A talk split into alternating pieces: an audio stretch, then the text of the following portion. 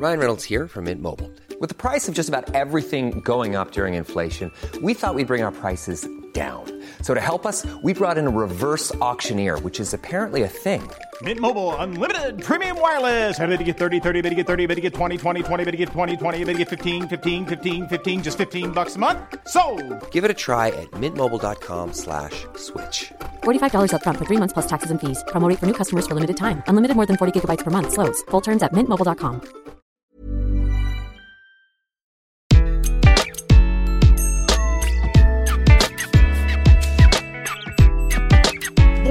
Gaël Châtelain-Berry.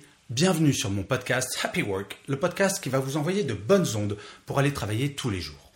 Une fois n'est pas coutume, je vais vous donner la recette pour rendre dingue n'importe quel manager. Et oui, si je parle souvent des qualités que les managers devraient absolument avoir, il est clair que tous les membres d'une équipe ne sont pas nécessairement parfaits. C'est évident. Alors, bien entendu, cher manager, je donnerai aussi la solution pour répondre à ces comportements. Ah Bah oui, mon podcast s'appelle Happy Work, pas tapons-nous tous dessus au bureau. Et pourtant, ce n'est pas une fatalité si en tant que manager on sait s'y prendre. Et c'est toute l'idée de cet épisode. J'ai choisi 5 des pires comportements de collaborateurs ou de collaboratrices que j'ai pu rencontrer dans ma carrière. Et pour chacun d'entre eux, je donnerai des pistes pour faire face. Et surtout, pour faire en sorte que cela ne se reproduise plus jamais. Le premier comportement, en réunion, le collaborateur ou la collaboratrice qui lève les yeux au ciel et aime bien montrer son énervement en soufflant. Avez-vous déjà croisé ce genre de personne dont le seul mode d'expression et d'existence semble être de montrer perpétuellement son énervement? Bien entendu, l'idée de ce type de collaborateur ou de collaboratrice, ce n'est pas de faire avancer le débat ou l'idée juste de montrer qu'ils ne sont pas contents. Alors pourquoi cela est-il problématique? Le principe même de fonctionnement d'une équipe, c'est d'échanger de façon constructive. Montrer son désaccord sans en expliquer la cause ou donner des pistes pour évoluer ne présente absolument aucun intérêt. Ce type de collaborateur ou de collaboratrice a un impact très négatif sur le reste de l'équipe qui pourrait petit à petit, tout simplement, ne plus participer aux échanges de peur de passer pour un faillot aux yeux du râleur ou de la râleuse qui souvent est charismatique et va avoir de l'influence dans le groupe. La solution? Alors, j'ai eu dans ma carrière plusieurs fois ce type de personne. La solution la plus simple et efficace est de faire un tête-à-tête avec elle. Réagir en présence du reste de l'équipe ne ferait que renforcer son opposition.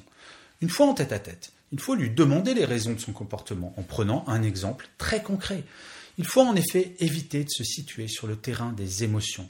Une fois que la personne explique pourquoi elle a montré son désaccord sur tel ou tel sujet, il faut lui expliquer en quoi son opinion est importante à vos yeux et que, en tant que manager, vous souhaitez que ce désaccord soit partagé de façon claire avec le reste de l'équipe la prochaine fois, afin que tout le monde puisse débattre. Le manager doit faciliter le dialogue au sein de l'équipe. Le deuxième comportement, c'est d'être systématiquement en retard. Ça me rend dingue ce défaut. Mais bon, c'est une autre question. Le principe même d'une équipe est que les mêmes règles s'appliquent à toutes et à tous, et en premier aux managers bien entendu. Il m'est arrivé d'avoir des membres de mes équipes qui arrivaient systématiquement en retard aux réunions d'équipe, sans prévenir bien entendu. Cela peut sembler anodin, mais en fait, le problème est moins la personne qui arrive en retard que toutes les autres personnes qui, elles, sont arrivées à l'heure et vont être mises en retard sur leur propre planning du fait de cette personne. La solution est très simple il faut expliquer que vous souhaitez désormais que la personne arrive à l'heure à toutes les réunions afin qu'elle puisse avoir le même niveau d'information que les autres personnes. Si le collaborateur ne voit pas un intérêt personnel à changer, c'est-à-dire le fait d'être au même niveau d'information, la probabilité qu'elle fasse différemment est plus faible. Ensuite, lui expliquer que toutes les réunions commenceront désormais à l'heure et que toute personne arrivant en retard, sauf situation exceptionnelle bien entendu, n'entrera pas dans la réunion. Cela peut sembler un peu vieille école, mais cela fonctionne, je vous l'assure. Et si vous souhaitez passer moins de temps en réunion chaque jour, c'est au prix d'une organisation un tout petit peu militaire. Je ne sais pas si vous le savez, mais une réunion, sur une heure, seulement 44% est utilisée pour parler du sujet de la réunion. On perd un temps fou en réunion, donc en plus, en luttant contre ça, vous allez voir, ça va être formidable. Le troisième comportement, c'est de ne jamais être d'accord par principe.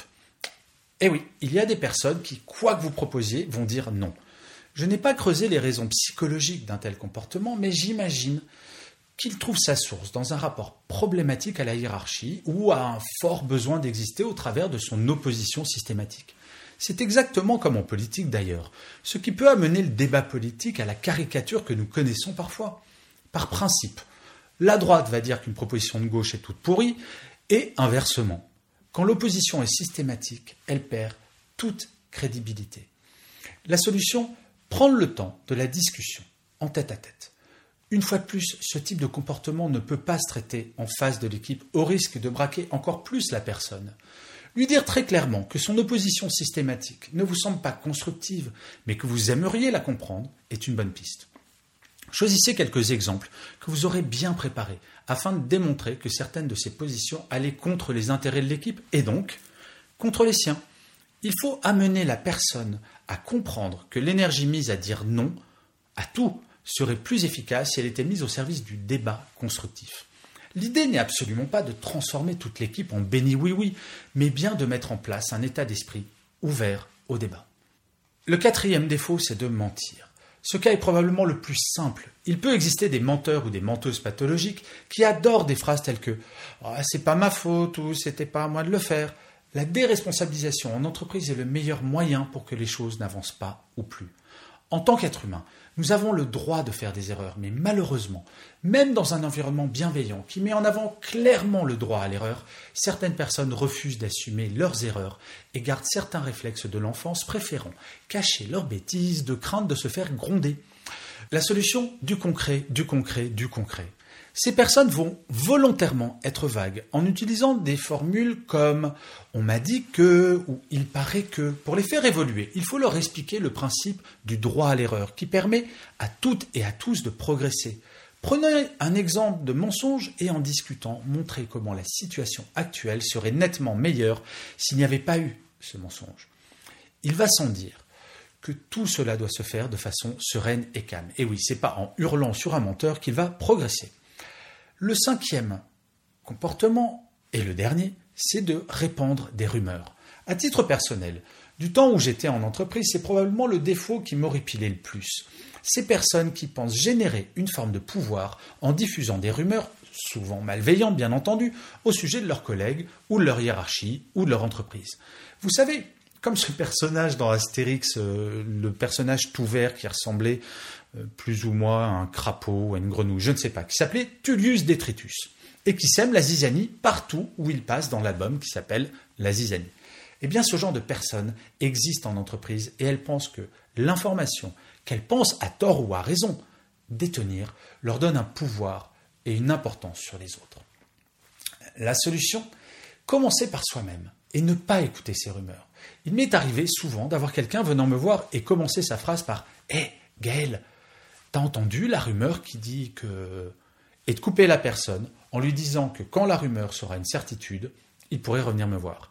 Ça, c'est assez simple. Mais pour les rumeurs plus malfaisantes, il est nécessaire, si vous êtes manager, de mettre en place une ambiance transparente où il est clairement établi qu'au sein de l'équipe, il n'y aura aucun secret.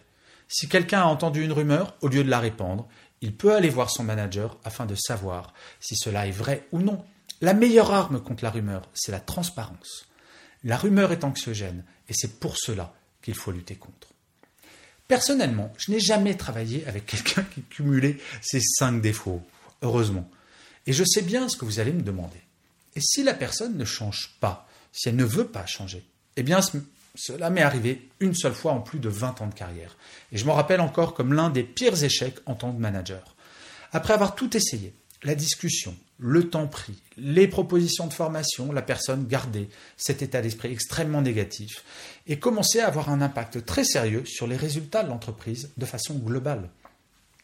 Malheureusement, bah, j'ai dû m'en séparer. Et oui, ça peut arriver et ce n'est pas agréable. La bonne nouvelle, c'est que cette situation d'impasse est l'exception, pas la règle. Et vous, est-ce qu'il y a d'autres défauts qui vous viendraient à l'esprit qui ne sont pas dans ce podcast? N'hésitez pas à me les envoyer en commentaire ou par mail. Et je finirai comme d'habitude cet épisode de Happy Work par une citation, et j'ai choisi pour cet épisode une phrase de Confucius qui disait Le grave défaut est d'avoir des défauts et de ne pas s'efforcer de s'en corriger.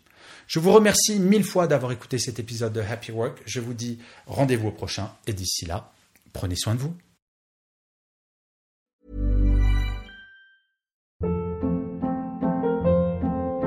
Hold up. What was that? Boring. No flavor. That was as bad as those leftovers you ate all week. Kiki Palmer here, and it's time to say hello to something fresh and guilt-free. Hello Fresh. Jazz up dinner with pecan-crusted chicken or garlic butter shrimp scampi. Now that's music to my mouth. Hello Fresh. Let's get this dinner party started. Discover all the delicious possibilities at hellofresh.com.